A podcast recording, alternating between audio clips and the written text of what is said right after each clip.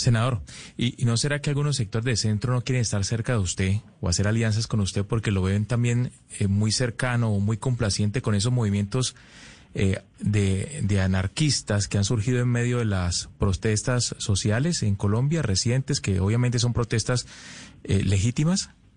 O sea, usted me está queriendo decir que el anarquismo es un movimiento del siglo XIX. Yo nunca he sido anarquista tiene unos teóricos muy importantes, como Chomsky, etcétera. Eso nada tiene que ver con violencia, entre otros, le, comunico.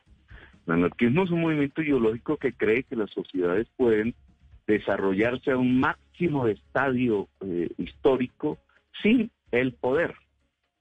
Se definen como ácratas. Pero eso nada tiene que ver con su pregunta. Usted me, me está insinuando otra cosa.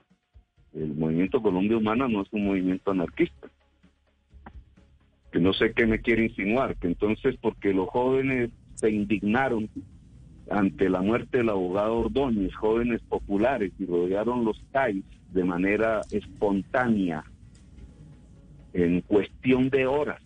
Entonces a la prensa se le endilgó la matriz de que tenían que decir que eran vándalos. Y que no, se lo pregunto directamente. Mucho lo ha señalado usted, senador. de incitar.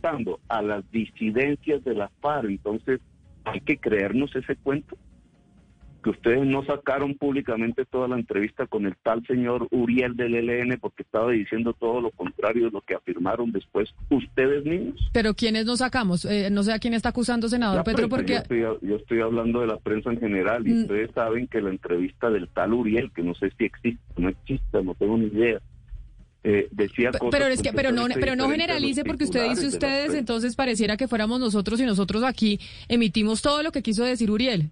Una hora y media eh, emitimos lo que quiso decir el señor Uriel. a, mí me parece que la gravedad de los hechos que se suscitaron en la masacre de Bogotá que no es solamente la, el asesinato que es lo que desencadena los hechos el asesinato del abogado Ordóñez, en donde nosotros no tenemos nada que ver. Unos policías matan a golpes a un abogado.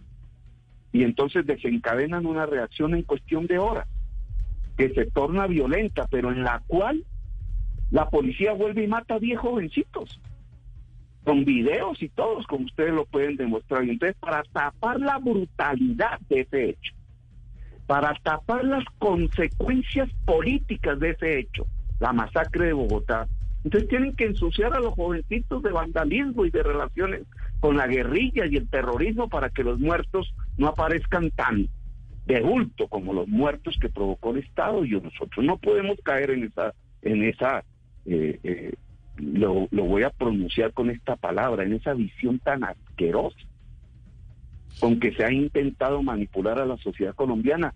No, en un Estado democrático no se puede soportar que la fuerza pública asesine levemente a una juventud desarmada, solo porque protestan. Porque además ese hecho de protestar es legítimo. Ah, que, se, que, que quemaron los CAI, sí, nosotros rechazamos eso. Nosotros no estamos organizando eso. Nosotros no le dijimos a la gente que hiciera eso. Nosotros lo que queremos es grandes movilizaciones multitudinarias para detener la dictadura. Pero el hecho de que nosotros estemos en contra de ese tipo de violencia no significa que, entonces la estén promoviendo. a manipular a la opinión pública tratando de ocultar la gravedad del hecho que se produjo en la ciudad de Bogotá, que es una masacre hecha desde el Estado con unos responsables políticos entre ellos el ministro de Defensa, asesinaron jóvenes de manera aleve cuando estaban en estado de indefensión y de una manera que es execrable, que ningún demócrata en ninguna parte del mundo debería legitimar. Senador Petro, se me acaba el tiempo, ya me estoy pasando y mis compañeros aquí del siguiente programa me están diciendo que debo terminar. Queríamos hablar con usted sobre su respuesta a lo que había dicho el, el presidente Donald Trump y bueno, pues terminamos hablando de política. Ahí estaba la, la hipótesis de mi compañero Hugo Mario sobre por qué tal vez hay algunos sectores de centro que no quieren con usted. Le agradezco mucho eh, habernos brindado este tiempo. Me encantaría poder tener más minutos para poder seguir haciéndole preguntas, pero lamentablemente pues el tiempo en radio y en medios de comunicación es cortito. Así que mil gracias por haber estado aquí conectado con nosotros hoy en Mañanas Blue cuando Colombia está al aire.